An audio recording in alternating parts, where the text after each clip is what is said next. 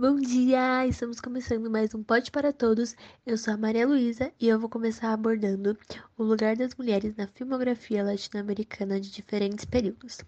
A partir das perspectivas estética, política e histórica, serão abordados a Revolução Mexicana, o cangaço, as ditaduras militares e entre outros acontecimentos do passado e presente. As apresentações teóricas e críticas permitirão aprofundar as reflexões sobre os conceitos de cinema e de políticas das narrativas, bem como a transição ou permanência das condições de subserviência das mulheres. E agora estamos aqui com as convidadas Ana, Camila e Giovana. Olá, Maria, obrigada por nos receber. É um prazer estar aqui. Oi, obrigada pelo convite. Oi, bom dia. É muito bom estar de volta no podcast. Que nada, meninas, o prazer é meu. E agora, gente, as meninas vão trazer alguns filmes abordados sobre o tema e eu vou começar. Vou começar falando sobre o filme Pântano, que é dirigido por Lucrécia Martel. Ela é um dos nomes mais promissores do cinema latino atual e estreou na direção de longas ano, no ano 2000 com o Pântano. O filme acompanha duas famílias em férias em uma cidade do noroeste argentino. A casa onde eles ficam é pequena demais e acaba ficando desconfortável para todos. O calor de fevereiro, o grande número de pessoas na mesma casa, a piscina suja onde só se colocava os pés, e isso acaba irritando muito a família. Além do que vemos, há também algo invisível que vamos percebendo aos poucos. Feridas que não foram cicatrizadas e um ódio violento e venenoso que começa a ser destilado. O filme Pântano não é um filme fácil, muito menos agradável. Tem que assistir para entender. E também temos A Mulher Sem Cabeça, de Lucrécia Martel, onde uma mulher com seu carro bate contra algo, e depois de alguns dias que ela conta ao seu marido que atropelou algo na estrada. Juntos eles vão pelo caminho inteiro, onde eles encontram um animal morto, mas na região não há notícias de qualquer acidente. Tudo volta ao normal. E seus maus momentos parecem ter sido superados. Entretanto, a notícia, uma descoberta macabra, preocupa novamente a todos. O filme é de agosto de 2008. Outra obra que podemos mencionar é Leoneira, de Pablo Tampero. Júlia é uma mulher e ela é presa e acusada de ter matado o namorado, que estava envolvido com outro homem. Mas ela está grávida, e com isso vai ter que criar o filho numa ala especial da prisão. O filme é um drama que acontece de novembro de 2008. Um Céu de Estrelas, da Tata Moral, de 1996. Esse filme relata sobre uma vida cotidiana onde um casal é o protagonista. Muitos criticam o excesso de violência, outros acham muito importante esses relatos. A autora do filme, a Tata Moral, disse que esse filme foi feito dedicadamente para mostrar esses atos. As principais características do filme são amor, violência e paixão. De certa maneira, é um filme cubano gravado em 1974 pela diretora Sara Gomes e é terminado em 1977. Após sua morte, Thomas Gutierrez Alea e Júlio Garcia Espinosa, através de uma mescla de filmagens documentais, com roteiro de fixação, aborda os bairros pobres de Ravenna logo após a Revolução Cubana de 1959.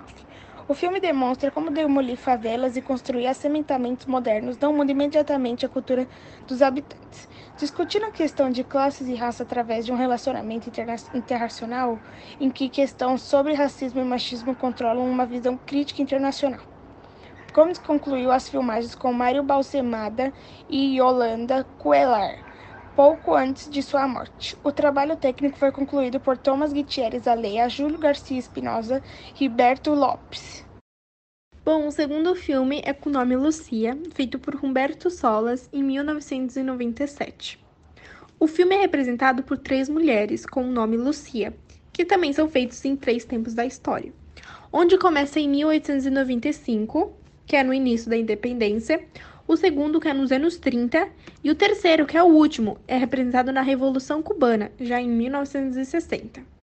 Já no México, podemos falar de Frida, Natureza Viva, de 1938, de Paul Landuc, onde fala da história da famosa pintora Frida Kahlo e de encontro com suas personalidades do seu tempo. Apesar de confinada em uma cadeira de rodas, como resultado da polio, ela testemunha e participa dos aspectos mais importantes da história mexicana.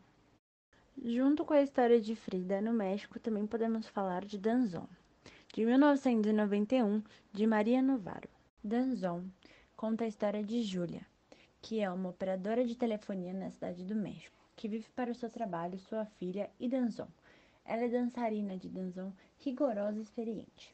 Nos últimos seis anos, Júlia fez o Danzon com Carmelio, um homem alto e silencioso, no salão da colônia, todas as quarta-feiras. No entanto, eles mal se falavam fora da pista de dança. Uma noite, ele desaparece sem deixar vestígios. Júlia percebe o quão importante ele se tornou na sua vida. Solitária e triste, Júlia pega um trem para Vera Cruz, onde sabe que Carmelo tem um irmão. Essa viagem muda sua vida, tornando-se a jornada de uma autodescoberta. La Treta Assustada a Teta Assustada é um filme de 2009 da diretora peruana Cláudia Liosa e é uma coprodução entre Peru e Espanha. O filme estrela Magali Solier e trata sobre o medo das mulheres abusadas na história recente do Peru. Ganhou o Urso de Ouro em 2009 e o prêmio Vipresse no Festival Internacional de Cinema de Berlim, assim como o prêmio de melhor filme filme no 24º Festival Internacional de Cinema de Guadalajara, no México, foi nomeado para o Oscar em 2010 por o melhor filme internacional, se tornando o primeiro filme peruano a se tornar nomeado para o prêmio. Madeinusa é uma menina de 14 anos que vive no vilarejo de Manaiacuna, localizado em algum ponto remoto das montanhas de Cordilheiras Brancas peruanas. Os habitantes desse povoado são conhecidos pelo fervor religioso e por estranha, um estranho ritual celebrado tradicionalmente todos os anos, para eles na sexta-feira santa ou domingo de Páscoa.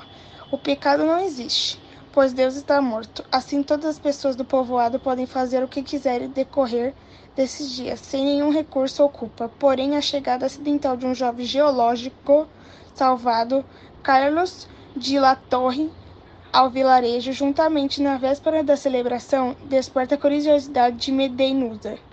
O terceiro filme é a história quase verdadeira de Papita la Pistoleira, em 1993, que é feito por Beatriz Flores Silva. O filme é representado por uma crônica de um ladrão especial, rebatizado Papita Coldre, que entre fevereiro e junho em 1988, cerca de 10 casas invadidas e com isso foi lançado para jornais e noticiários de televisão.